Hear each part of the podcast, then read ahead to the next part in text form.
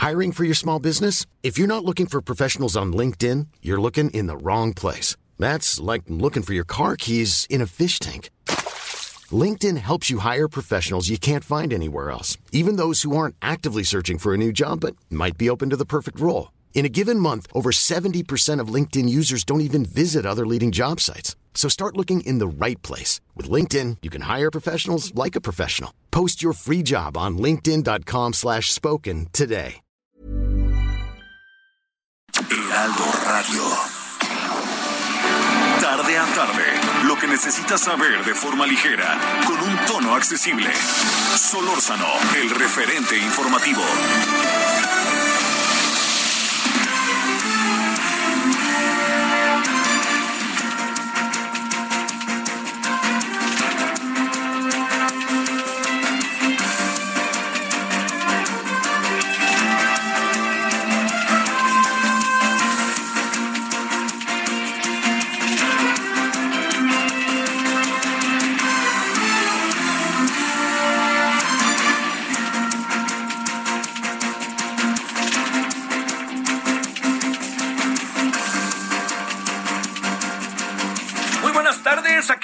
17 con 1 en la hora del centro. Estamos Heraldo Radio 98.5 de FM, su servidor Javier Solórzano y, todo el equipo que hace posible la emisión, agradeciéndole profundamente que nos acompañe.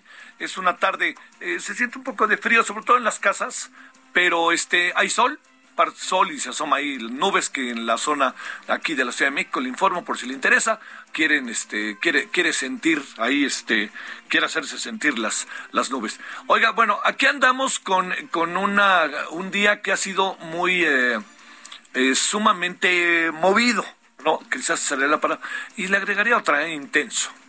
Eh, la razón central está en que hay, hay como diferentes frentes que me permito llamar.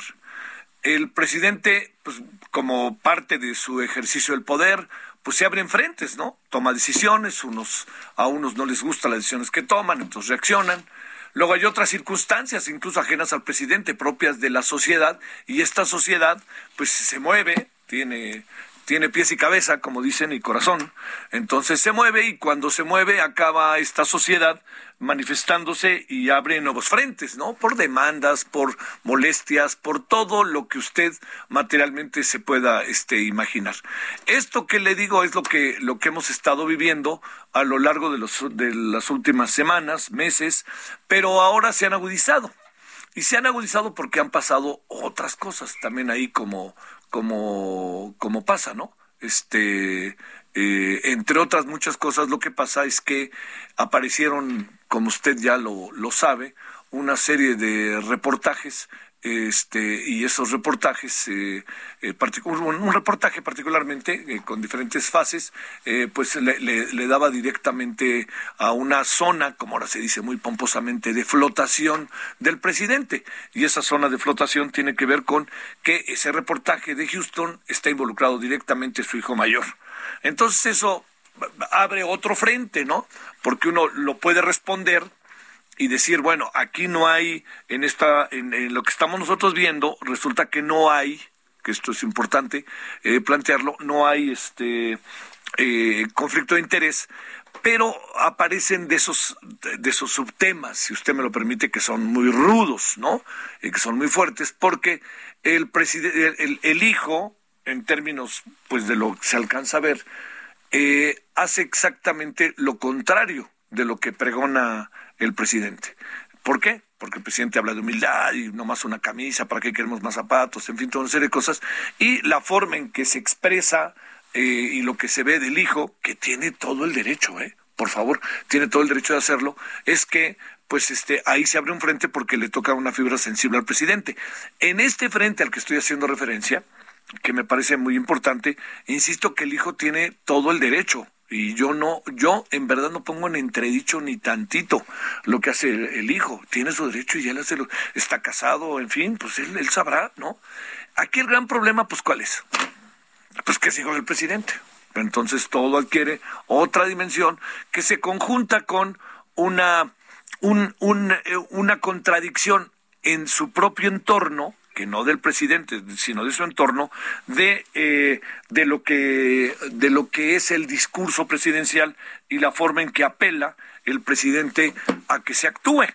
Entonces, lo que acaba sucediendo con, con el asunto está en que entre esa parte que no se puede negar, en donde uno dice, bueno, el presidente pregona eso, pero miren lo que pasa en su entorno inmediato. Pero segundo, en que se le quieren ir encima al presidente los críticos, pues entonces se hace ahí otro frente. Y luego, en todo esto, mucho se dice que el presidente a menudo utiliza, abre, abre, como abre, abre elementos de la agenda. Entonces, abre la agenda y cuando abre la agenda de otros temas, el presidente presume la posibilidad de que el tema que le está siendo adverso pueda pasar a segundo plano. Y si el tema que el presidente presume puede pasar a segundo plano, yo le diría lo que acaba pasando al final de toda esta historia es que no necesariamente se logra, ¿no? O hay otro riesgo. A ver, yo cambio el tema y al cambiar el tema estoy abriendo otro frente y ese otro frente luego, ¿cómo fregados le hago para cerrarlo? ¿No? Por eso le digo, algunos frentes se abren, para decirlo claro. Una, uno, uno que, que se abre, que está abierto y que no porque no hablemos de él lo vamos a dejar ahí, es el de Panamá. Hablo de, en términos del embajador, o primero que no fue aceptado, la embajadora segunda que no se ha dicho nada porque creo que no se ha hecho oficial, y luego se sugirió que para qué tenemos relaciones con Panamá, cuestión que me parece que raya en el absurdo. Pero bueno, eso que, le estoy diciendo se suma otra cosa que pasó la mañana de hoy, que dijo que sería bueno poner en pausa, fueron las palabras que utilizó, la relación con España. Déjeme decirle que de cualquier manera decir, no existe esa figura, ¿eh? esa figura diplomática no existe, que quede claro. El presidente o la está inventando, o está abriéndola, o está como usted quiera. Es como cuando el presidente, cuando estaba en, el PRD, dijo, pido licencia, solicito licencia del PRD. Me voy, pido licencia. No renuncio al PRD, pero solicito licencia. En el PRD, que estaban vueltos locos, en algún sentido siguen, dijeron, sí, lo que usted quiera, ¿no? Pero esa figura en los estatutos del PRD no existía. Solicito licencia un rato, dejo de ser militante y al rato regreso. Eso no existía. Uno sigue siendo militante, nomás dice uno, me voy a hacer un lado, este no voy a venir, pero pago mis cuotas, o estoy en un lío grandísimo y no puedo pagar mis cuotas, pero sigo siendo militante. Pero eso no existe en ningún partido político en el mundo que yo sepa. Pero el presidente se las hizo. El Andrés Manuel López se las hizo y no les creo que aceptar para que luego regresara el presidente y digo, ¿se acuerdan que solicité licencia? Pues aquí vengo, vengo a renunciar. Bueno, pero acá con el asunto de la pausa es otra figura que surge del pensamiento del presidente, pero como tal no existe. Entonces, ¿por qué le pide a España? Que yo insisto, con cualquier país es lo mismo, pero con España, créame que se hace un berenjenal. Se hace una, perdón por el berenjenal, perdón, se hace un, se hace un problema mayúsculo, un problema grandísimo. Oiga, a ver, más allá de, de, de todos los líos que el presidente ha echado a andar con el tema de España en función de los 500 años y también de lo que ha dicho su señora esposa, este, más allá de eso, de que haya ahí un lío, un conflicto, se junta el otro que tiene que ver con los temas energéticos vía Iberdrola. Bueno, Iberdrola, perdón.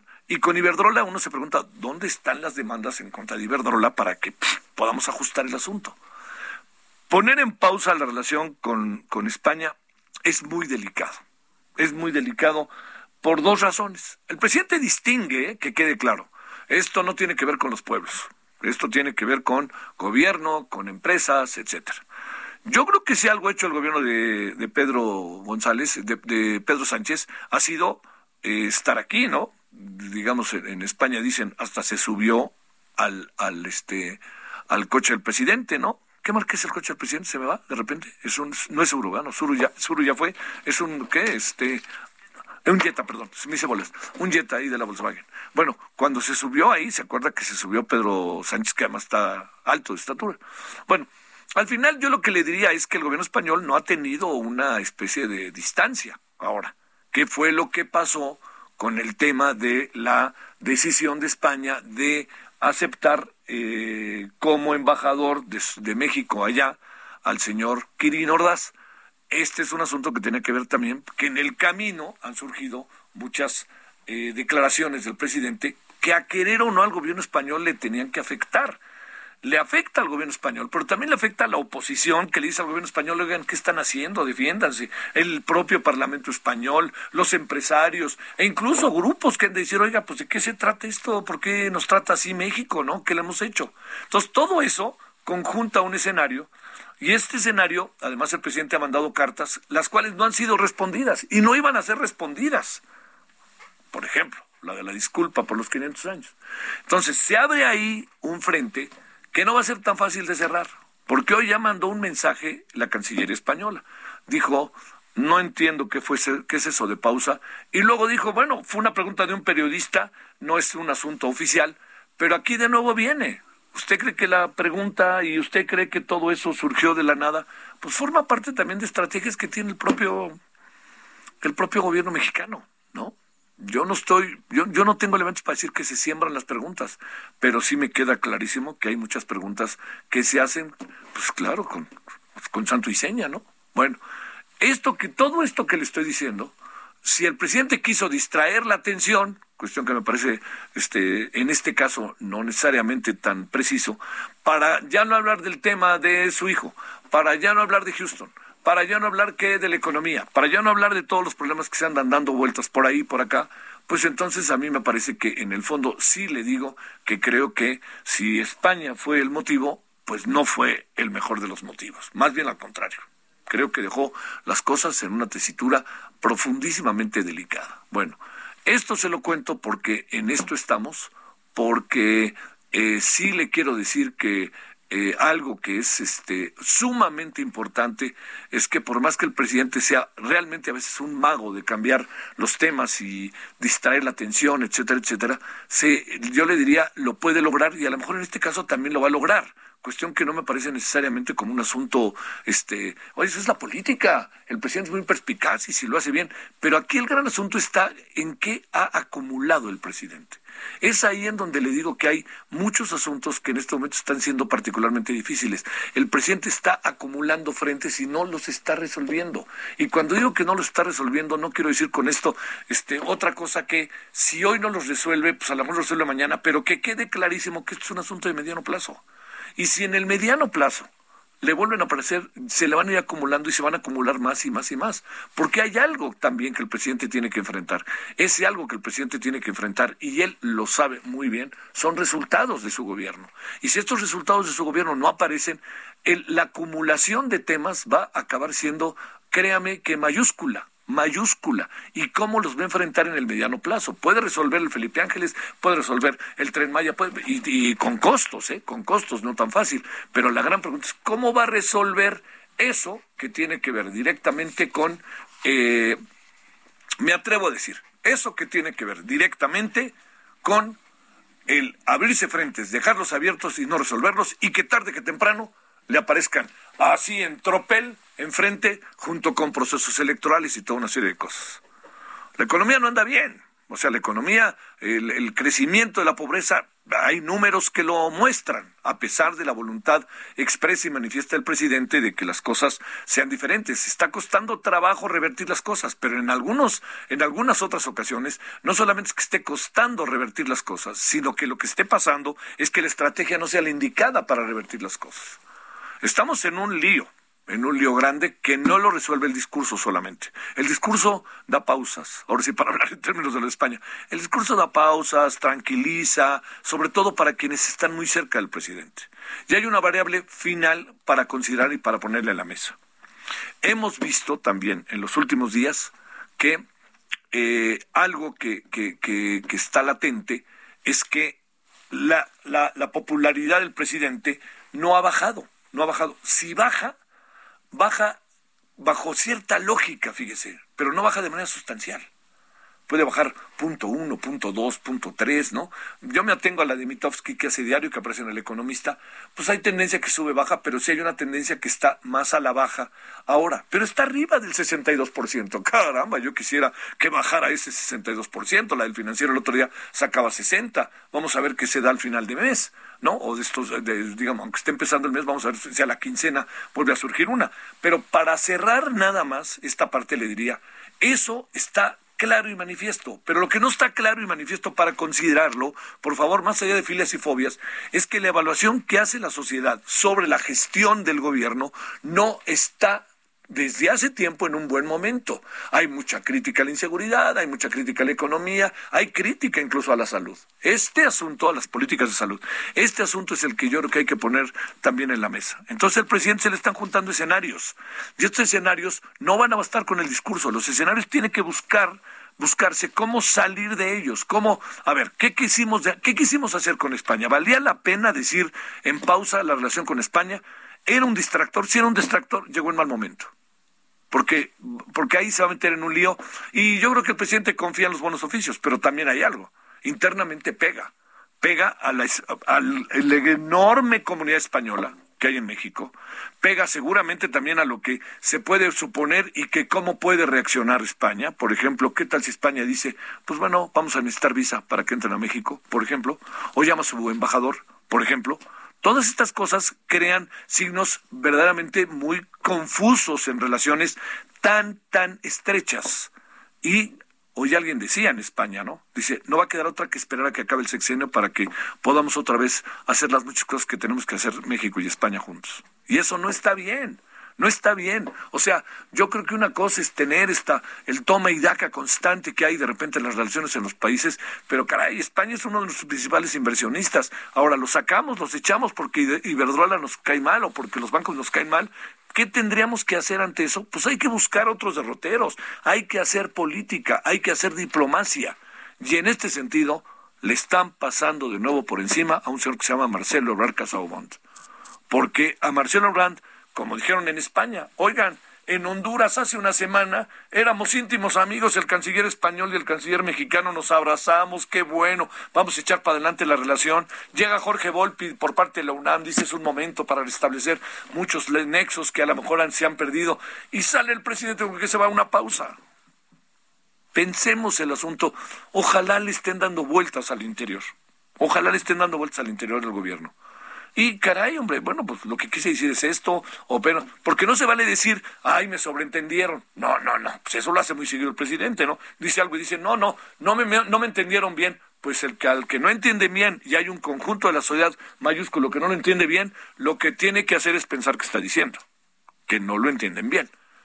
Yo creo que es un momento, créame, yo creo que es uno de los momentos más difíciles de Andrés Manuel López Obrador, tiene que, entiendo que está dificilísima la cosa, tampoco crea que yo pienso que López Obrador está entre algodones, pero lo que sí creo es que el presidente tiene que buscar la manera de salir, salir, salir. Yo no pienso que el nivel de confrontación vaya a acabar en los próximos tres años, se va a agudizar, pero en términos de la gobernabilidad del país es otra cosa. Bueno, reflexiones hechas, conversando, leyendo, hablando, a ver qué le parece. Lo pongo en la mesa para que lo pensemos con un tono propositivo. Bueno, 17, 17 en la hora del centro. Buenas tardes. Solórzano, el referente informativo.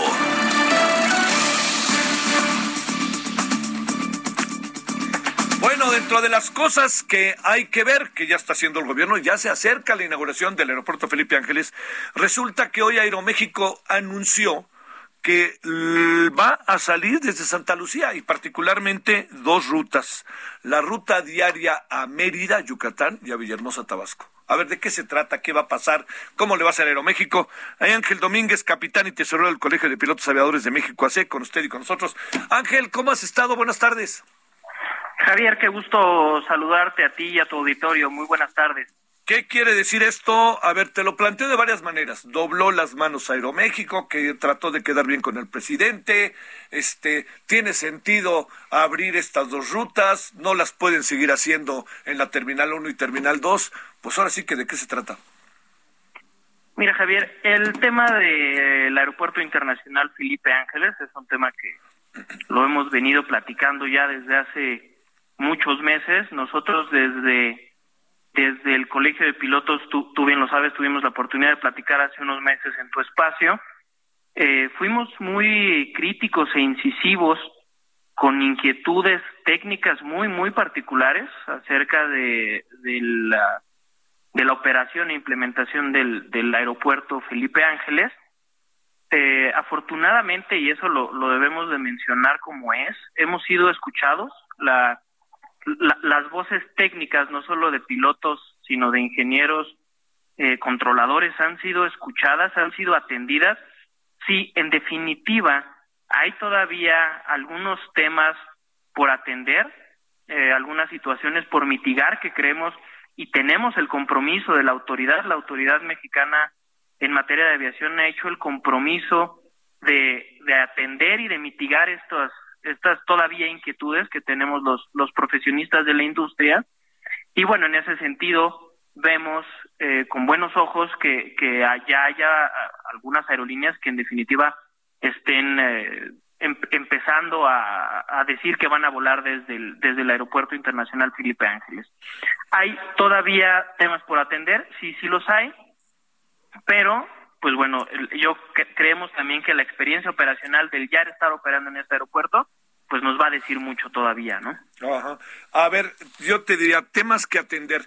Te planteo dos. ¿Cómo le va a hacer Aeroméxico? Supongo que desde el primer día estará, no sé, si pregunto más bien, Ángel, este, si desde el primer día estará eh, ya desde el primer día de la inauguración, al día siguiente, pues así, luego, luego ya haciendo estas rutas diarias, te pregunto cuáles son las cosas que atender, cómo le va a hacer Aeroméxico para acercar a los a los pasajeros, incluso al personal que pilotea el avión, a sus controladores, toda esta cosa, su gente que trabaja ahí en las este, recibiendo este maletas, todo esto, cómo le va a hacer siendo que hay condiciones todavía muy muy desfavorables respecto al tránsito hasta el aeropuerto. ¿Qué han pensado? Si es que se ha pensado algo y qué piensas respecto al tema mismo del aeropuerto y lo que puede pasar con los vuelos, al mismo tiempo la Terminal 1 y Terminal 2, que tanto se ha hablado de ello, y Toluca, y ahora hasta se habla de Cuernavaca. Sí, en ese, en, el aspecto eh, de los operadores, muy, muy particular de los operadores como Aeroméxico, como mismo Volaris, Viva Aerobús, que ya han dicho que también van a operar, nosotros como, como colegio de pilotos, no, no tenemos acceso a esa información de a partir de cuándo van a empezar a operar. Si bien sabemos que en el caso eh, muy particular de Aeroméxico ya ha anunciado que muy probablemente será a partir del mes de abril, pues bueno, ya ellos tendrán que encargarse de, de, solucionar los temas de logística. Desde el Colegio de Pilotos lo que nos interesa es que nuestros pilotos y nuestros pasajeros puedan operar y puedan viajar desde un aeropuerto seguro. ¿Seguro en qué sentido? En todos los sentidos, ¿no? Desde que la infraestructura del aeropuerto. Y cuando digo infraestructura, ¿a qué me refiero? A la tecnología con la que nosotros vamos a operar, como los sistemas de aproximación que vamos a utilizar. Eh, ese tipo de infraestructura es a la que nos, a la que nos referimos. ¿no? Y también, súper importante, saber cómo se va a gestionar el nuevo espacio aéreo, Javier. Si bien eh, la conversación siempre ha sido en las últimas semanas y meses el rediseño del espacio aéreo, pues bueno, ahora ya tenemos un espacio aéreo incluso publicado en, en la información oficial, eh, en la información pública aeronáutica oficial, en el PIA de México. Ya están publicadas las salidas y las llegadas tanto de México, las nuevas, eh, y como Santa Lucía, o bueno, el Aeropuerto Internacional Felipe Ángeles, ahora, y todo en el papel lo cumple, ¿no? Cumple con todos estos requisitos que hemos visto, pues bueno, ahora viene la parte de gestión del espacio aéreo mexicano, ¿no? Que, que, creemos que es ahí en donde debemos nosotros como, como profesionistas estar vigilantes de que sea seguro el espacio aéreo. Claro. A ver, para cerrar, eh, ¿es una buena noticia o es una noticia, es una noticia en la cual a lo mejor Aeroméxico se ve obligado a cumplir? Y vamos a estar en líos y ojalá el tiempo nos vaya resolviendo. ¿Cómo veríamos de las dos maneras el asunto? Siempre, desde el colegio siempre van a escuchar las, las voces propositivas y es, desde siempre hemos dicho, ¿no? Sí, hemos sido muy críticos, pero también hemos sido muy propositivos. Claro. A nosotros como pilotos nos conviene tener una industria aérea importante y fuerte, lo hemos dicho desde hace años, Javier. Eh, siempre hemos dicho queremos que la industria aeronáutica se vea como estratégica para el país y si estos son esos primeros pasos para que el gobierno mexicano vea nuestra industria como lo que debe de ser, pues entonces lo, lo, lo, vamos a lo vamos a celebrar y no solo lo vamos a celebrar, sino que vamos a poner todo nuestro empeño para que sea seguro, que a final de cuentas es lo que buscamos desde el Colegio de Pilotos. No va a ser sencillo, en definitiva no va a ser sencillo. Hace unos instantes te escuchaba decir que los discursos no resuelven las cosas y, nosotros eh, créeme que, que como pilotos mexicanos, que somos ejemplo de profesionalismo en el mundo, en definitiva vamos a seguir ahí buscando que sea eh, un aeropuerto seguro. Te mando un gran saludo, Ángel Domínguez, capitán y tesorero del Colegio de Pilotos Aviadores de México, AC. Javier, que tengas muy buen día. Gracias, muchas gracias a ti. Bueno, vamos a la pausa. Ya se fue el señor Kerry. Al rato le cuento, este, se ha hablado de que sí manifestó sus inconformidades y que se habló claramente. Y este, pues sí, pues están preguntándose muchas cosas sobre la reforma eléctrica. Pausa. El referente informativo regresa luego de una pausa. Heraldo Radio.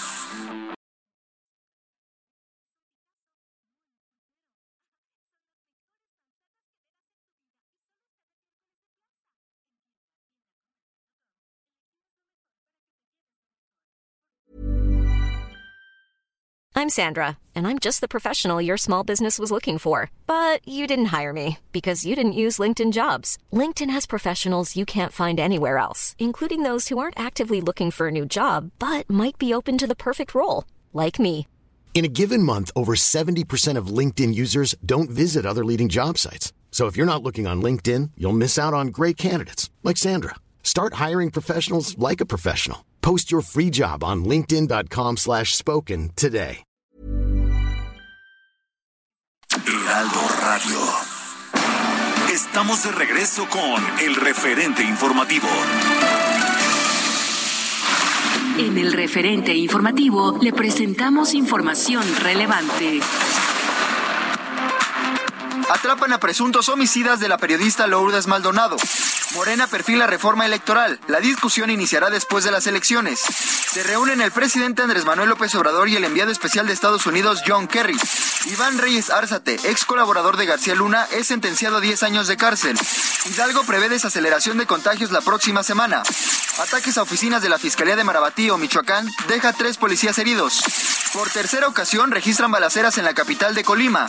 El embajador Ken Salazar expresa preocupación de Estados Unidos por la reforma eléctrica. Dictan auto de formal prisión a secretario de Seguridad Pública de Aguascalientes. La Verde Antequera te espera. Vive la cultura, la gastronomía, la historia de un gran estado. Descubre la belleza en cualquier rincón de nuestra increíble entidad. Tenemos un lugar adecuado para todas y todos. Seguro te divertirás. Vive la experiencia, te encantará. Seguimos los protocolos de prevención contra el COVID-19. Viaja seguro y cuídate.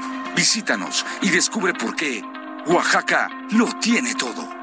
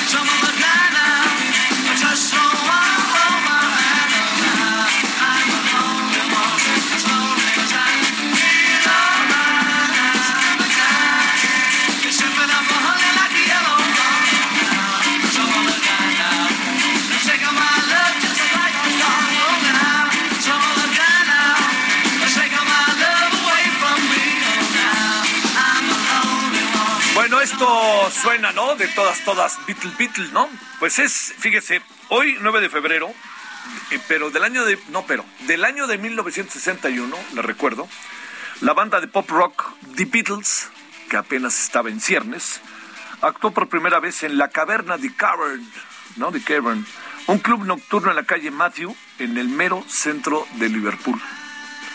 Bueno, eh, este lugar, como todos lo sabemos, bueno, sobre todo los que son muy Beatles. Yo soy seguidor de los Beatles, pero fan, fan, fan, pues tampoco, tampoco.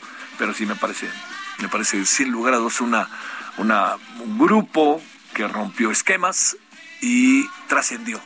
Y trascendió en serio, ¿eh? Bueno, este, lo que le cuento es que el espacio se convirtió en el hogar este, la caverna de Cavern, de los cuatro de Liverpool.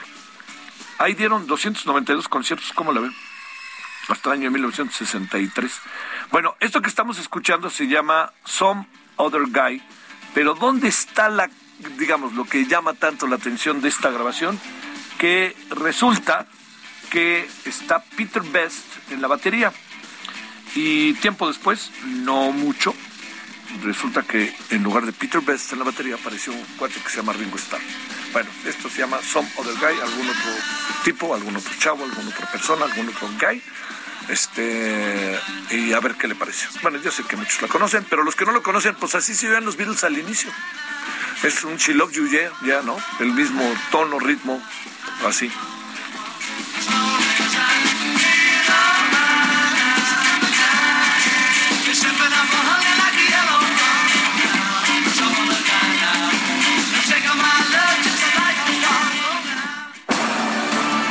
Solórzano, el referente informativo. Bueno, algo que le cuento ya para, para cerrar momentáneamente el tema de John Kerry, lo tendremos en la noche, pero este para decirle que el señor John Kerry ya se fue, ya, bueno, no, está en el aeropuerto a punto de irse, este, sin mucha parafernalia, ¿eh? Me pareció padrísimo eso. Vimos algunas escenas, iba en la camioneta, iba en el viaducto a buena velocidad, nadie iba, ya estaba abriéndole, no, no, se bajó en la Terminal 1, se metió a la sala este, presidencial, que yo supongo que todavía existir o algo así, para, eh, sobre todo para visitantes extranjeros, como el caso del señor Kerry, Kerry entró este, y ya no lo volvimos a ver pero lo que sí le puedo decir es que el señor Kerry eh, ya se regresó a Estados Unidos. Asunto importante, se van a crear comisiones para revisar las cosas. Ojo con eso. Y asunto también que le cuento. Recuerda usted que yo le he venido diciendo que la tercera semana de febrero estaría posible, dije posiblemente siempre, llevándose al pleno eh, la discusión, o bueno, ya en las comisiones, el tema de la, eh, de la reforma eléctrica, pues le quiero decir que no. Resulta que le puedo informar que se va a alargar el Parlamento abierto. Va a haber Parlamento abierto la tercera semana de febrero y quizás hasta la cuarta. ¿No? Por lo pronto lo voy a decir, el canal del Congreso se irá transmitiendo, por ahí hay algo el día 24, este, lo que significa que 24 será canal del Congreso, las comisiones se seguirán reuniendo, los invitados, Parlamento abierto, empresarios, dueños de empresas, etcétera, pues es lo que se está buscando que vayan. Y yo creo que esto mucho tiene que ver con el ambiente que hay en torno de inquietud respecto a cómo se están dando las cosas concretamente con el con el este con el desarrollo de lo que se ha visto en la reforma eléctrica. Y ahora sí que se lo digo porque he tenido oportunidad de estar en primerísima fila y le puedo decir que como van las cosas eh, están todavía muy confrontadas algunas áreas Temec por ejemplo pero también como van las cosas, a lo mejor se necesita más tiempo para irse poniendo de acuerdo. ¿eh? Ojalá así sea.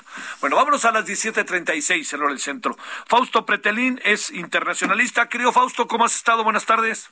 Hola Javier, ¿cómo estás? Justo saludarte muy bien. ¿Y tú? ¿Qué cara pusiste cuando hoy te dijeron que México, López Obrador pide pausar la relación con España? Que es un concepto que creo que diplomáticamente ni existe, ¿no?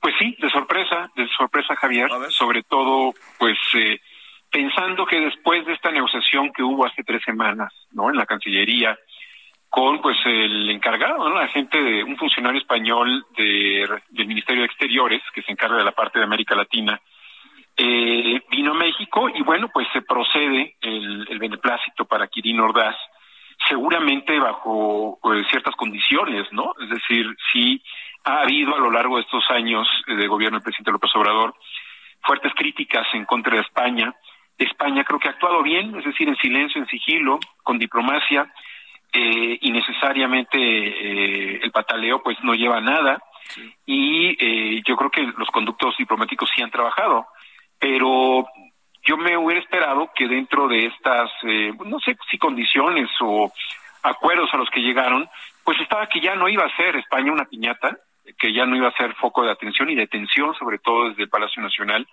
pero, pues sí, como tú bien dices, creo que esto de poner una pausa, eh, pues solamente se da en las series de Netflix, ¿no? O se da en este tipo de, eventos porque la relación con España es eh, muy activa y no se puede poner pausa.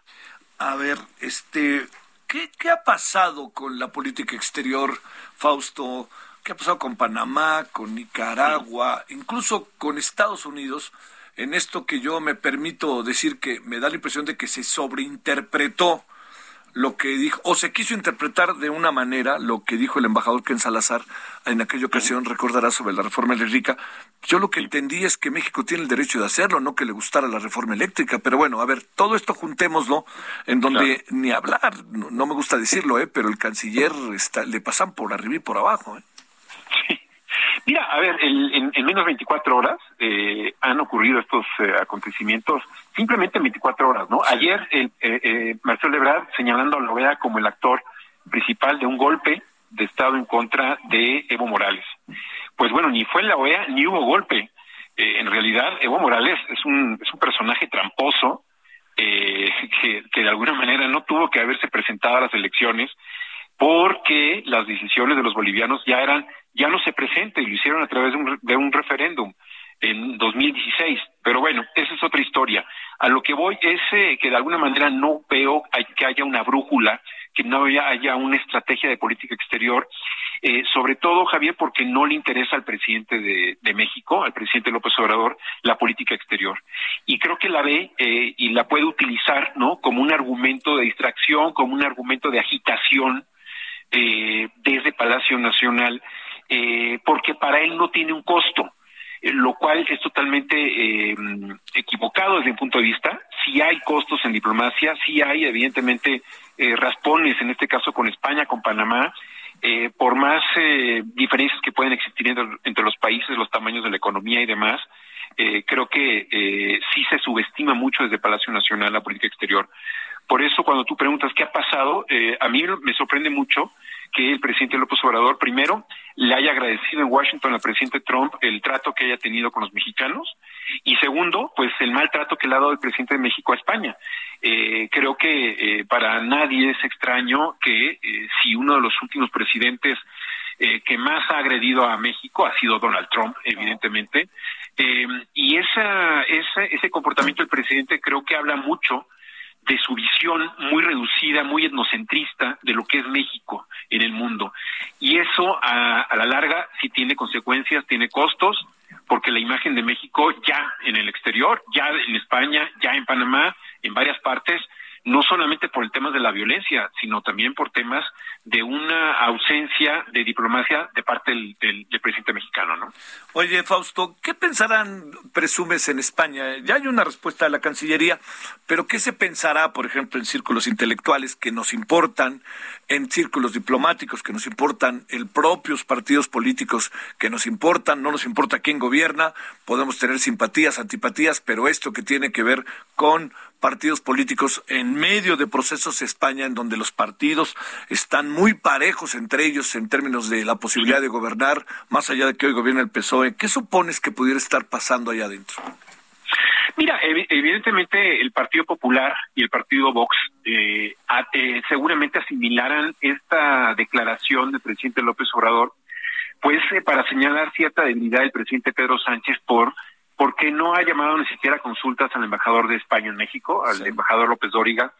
Eh, en términos de políticos, ellos hacen su traducción, ¿no? Sí. Eh, evidentemente, el círculo eh, de intelectuales, historiadores y demás, pues yo creo que cierta lástima por lo que ocurre, por un pleito innecesario. Yo recuerdo, Javier, que cuando el presidente López Obrador fue al Colegio de México el año pasado, si no mal recuerdo, no mencionó una sola palabra eh, eh, a favor de los refugiados españoles que fincaron no el primer eh, el el primer ladrillo del Colegio de México entre otras instituciones aquí en nuestro país. Y creo que eh, nuestra relación con España no tendría que ser atávica ni regresar 500 años atrás sino que debe de mirar hacia adelante y ver a España que es la puerta de la Unión Europea ver a España que puede de alguna manera pues parar no la uh, eh, el visto bueno del nuevo acuerdo comercial de México y la Unión Europea, que está en vilo todavía y que debe de pasar por 26, 27 parlamentos. Yo no quisiera ver qué reacción va a tener el Partido Popular y Vox, por ejemplo, eh, ante esta situación. En términos políticos, eh, enviar, por ejemplo, a Quirino Ordaz, pues habla también de que para el presidente de México es un elemento interno eh, es una solución interna, una salida interna para un esquema político que él tiene en la mente, pero no pensando en la relación bilateral con España. Y España hoy, Javier, tiene conflictos desde el 2017, por ejemplo, el primero de octubre, este referéndum en Cataluña.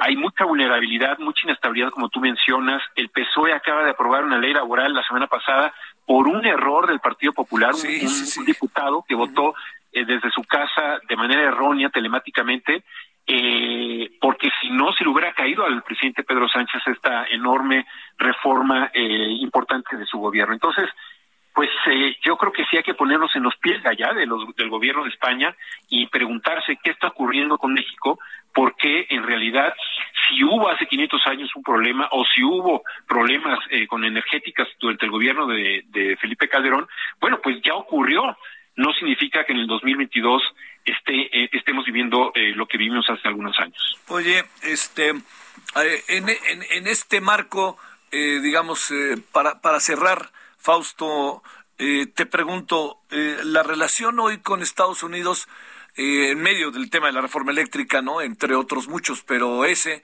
de repente se nos olvida que tenemos una mega bronca, ¿no? Con los migrantes, no hablamos de ellos, pero ahí están. ya se cerró un albergue allá en este, en, en Mexicali y en Tijuana con este, quienes se han venido para allá esperando poder pasar a los Estados Unidos. Y este, te pregunto, ¿cómo, cómo ves e, este momento de la relación con Estados Unidos cuando hay signos evidentes de inconformidad respecto a algunos temas. México también los tiene con Estados Unidos, pero Estados Unidos como que se atreve a decirlos y ponerlos en la mesa. México como que, como que no sé, de repente me parece que no, no, no se alcanza a decir con toda apertura, pues oigan esto, no tienen vergüenza, ¿no? Y aquí ellos vienen y nos dicen no nos funciona la reforma eléctrica y aquí me da la impresión de que tratan de no hacerlos enojar. Pues bueno, también nosotros nos podemos enojar y no lo digo como en, un afán de bronca, ¿eh? Sí, mira, yo creo que eh, yo creo que el, el, Temec, por ejemplo, para mí es un seguro de vida para México, es decir, eh, es el único paraguas que nos está protegiendo, nos podría proteger de una incertidumbre en el cual pues no se cumpla el Estado de Derecho, lo firmado, no lo acordado. Yo creo que ese es un elemento que hay que tomar en cuenta y, y aplaudirlo. Pero la relación es pragmática, Javier. Eh, creo que el interés tampoco de Estados Unidos y sobre todo del presidente Biden sobre México eh, sea muy claro. Eh, en política exterior también ha fallado el presidente de Estados Unidos. está debilitado. Y en el caso de México, pues bueno, el, escenario ideal para el presidente López Obrador hubiera sido que hubiera permanecido esta relación como la que tuvo Trump con Trump en donde pues eh, para Trump no, no le importaba lo que ocurriera aquí en nuestro país en temas de, de clima, de automóviles, de, eh, etcétera, de, ¿no? y, en cambio ahora pues sí hay interés porque se han abierto o reabierto, perdón, ventanillas en los cual en las cuales pues eh, los dos gobiernos están de alguna forma negociando, o sea la relación es, es estratégica, no se puede fracturar pero sí desconcierta mucho que, pues el día de ayer, por ejemplo, prácticamente le levantamos la mano a Evo Morales y al día siguiente eh, bueno, cuando Evo Morales eh, acusa a Estados Unidos, ¿no? Del imperio y demás, y al día siguiente recibimos a, John Kerry como si nada, ¿no? Oye, y perdón, te agrego otra que sé que tú mejor que nadie lo sabes. Resulta que les mandamos al secretario de Hacienda para asesorar al gobierno de Perú y el gobierno de Perú no está todavía del todo consolidado, ha cambiado cuatro veces de gabinete y anda todavía en un lío electoral que no se ha resuelto con la señora Fujimori. Sí, sí, sí. Por eso digo, eh, Javier, que no hay una, no hay un plan estratégico. No sabemos hacia dónde vamos, ¿no? Es decir, se está gastando energía de manera innecesaria porque se le, eh, vamos, yo, para mí es muy grave que haya silencio sobre la violación de los derechos humanos en Cuba, en, en, Nicaragua, en Venezuela, ¿no? Hay cierta complicidad con ese silencio. Es una tristeza porque tiene todos los elementos el presidente de México para eh, esos 30 millones de votos que ya ya, ya se van disipando, ¿no? Para, para tener eh, eh mira, mirada de altura, ¿no? Altura de mira, eh, como un jefe de Estado, en donde sí le tiene que interesar el tema de los derechos humanos. Bueno, tweet del presidente para cerrar la conversación, Fausto. López Obrador destaca franqueza y respeto que hubo en reunión con John Kerry en Palacio Nacional. Este, pues yo supongo que franqueza de los dos lados, ¿no? pues sí, seguramente. Eh, pues mira, ya, yo creo que los comunicados de prensa y los tweets a veces eh, abusan de lo políticamente correcto, pero hay que dejar pasar tiempo y a veces nos enteramos de lo que se dicen en el interior de las eh, de las sesiones. Pero ojalá ojalá que sea así y que se respete el Temec. Sí, híjole. Oye, fíjate, el otro día en la, en la, no sé si ha seguido los debates sobre la reforma eléctrica, nos, nos dimos, yo me di cuenta, me toca a mí coordinar los del canal del Congreso, la abierta diferencia entre Ken Smith y el mm. abogado de la Comisión Federal de Electricidad sobre el famoso artículo 8, si se incluye o no se incluye el tema energético. Eh, para uno se está el tema hidrocarburos ahí metido, no se toca, pero se parte ahora de que el energético eléctrico sí está, pero no está, ¿eh? Fíjate, eh, sí, sí, me, me, falta eh, analizar algunos de los temas que se están abordando, pero de que son líneas rojas, Javier, son líneas rojas, ¿no? es decir, sí, sí es importante y evidentemente Estados Unidos eh, no va a permitir, ¿no? Que haya de alguna forma una, de un no cumplimiento, ¿no? De lo que se acordó a la hora de firmar el TEMEC. Entonces, por eso digo que yo creo que es una buena noticia para quienes vivimos en México, sobre todo para que vemos, para quienes vemos ya los nubarrones que están enfrente de nuestra, de nuestra mirada, porque la incertidumbre se está acumulando, ¿no? Da la, da la sensación, no sé si lo piensas así, pero pues las malas noticias se están acumulando y, y, y, y yo creo que eh, no vale la pena echar ancla, repito, en el siglo pasado o, o hace 500 años, porque pues ya las nuevas generaciones eh, piden otra cosa, ¿no? Te mando un gran saludo, Fausto Pretelín. Igualmente, Javier, te mando un abrazo. Gracias. Gracias. Para ti. 17.49 en la hora del centro. Bueno. Solórzano, el referente informativo. Bueno, seguimos en el punto y seguido, ¿no? Porque, pues, como han estado las cosas. Eh, hace, algunas, hace una semana platicábamos con Etsaí Sandoval Ballesteros, titular del Instituto Federal de Defensoría Pública, sobre sobre esta idea que estaba sobre la mesa de poder revocarse la eh, prisión preventiva oficiosa después de dos años. ¿no? A ver, vamos a ver en qué va el asunto, que sin lugar a dudas es importante. Netzaí, de nuevo te saludo. ¿Cómo has estado? Buenas tardes. Muy buenas tardes, Javier. Pues aquí con la noticia de que ganamos en la Suprema Corte de Justicia. A ver, ¿qué fue lo que ganamos? Porque cuando dices ganamos, imagino que ganamos todos, ¿verdad? Así es, ganamos todos, Javier, porque lo primero que hemos logrado es impulsar eh, un cambio en nuestro sistema de justicia para que los juicios realmente sean rápidos.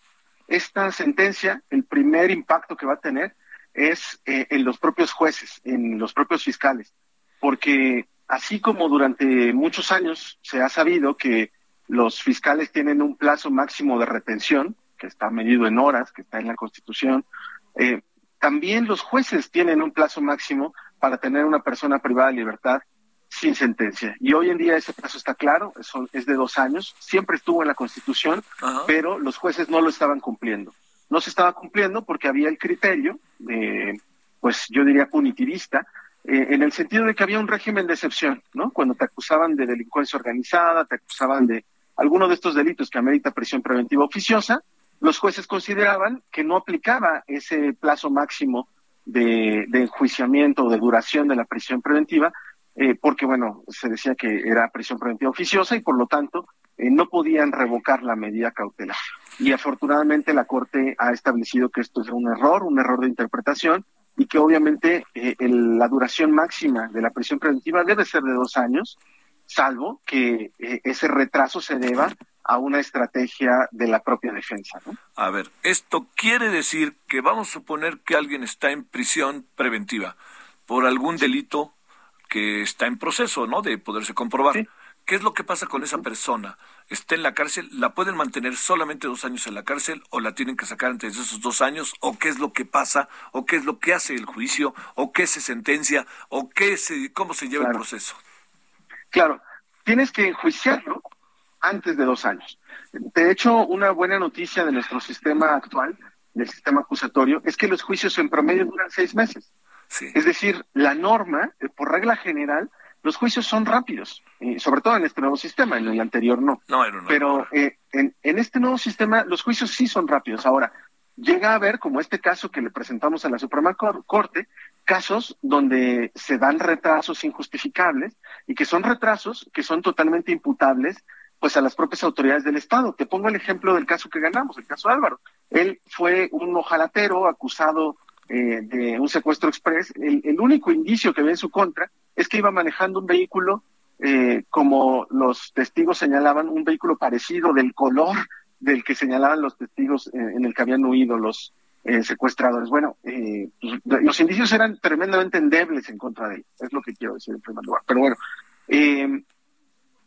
se le empieza a enjuiciar en el foro local y los jueces, después de 10 audiencias, después de un año de juicio, se dan cuenta que cometieron un error y que en realidad el delito era federal porque el vehículo era de Liconza y la víctima era una autoridad federal.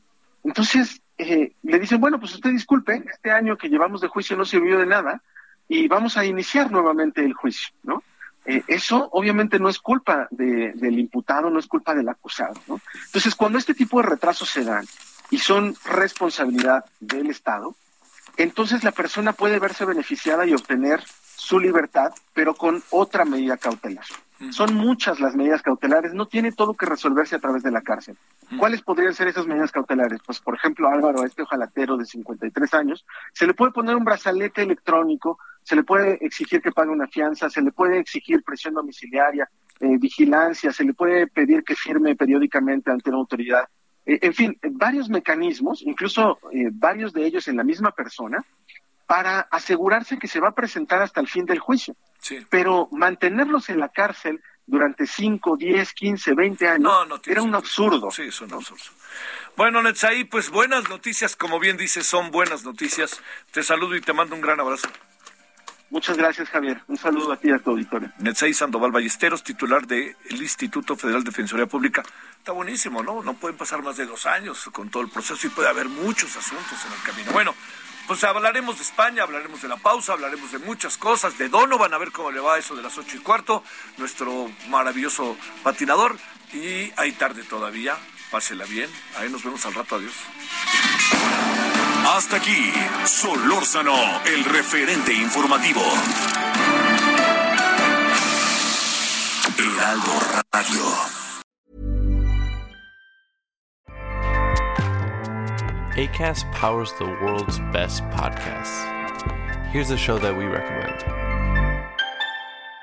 The Real Housewives is a guilty pleasure for most, but if you're looking to not feel guilty about that pleasure, tune in to Everything Iconic with me, Danny Pellegrino, where I break down all the messy moments and behind the scenes antics of Bravo's popular franchise. And on Everything Iconic, I also interview celebrity guests like Kelly Ripa, Kiki Palmer, Drew Barrymore, Cameron Diaz, and more about their guilty pleasures, their past work, and so much more. So if you're pop culture obsessed and find yourself watching way too much reality TV like me, tune in to Everything Iconic with Danny Pellegrino wherever you listen to podcasts. ACAST helps creators launch, grow, and monetize their podcasts everywhere. ACAST.com.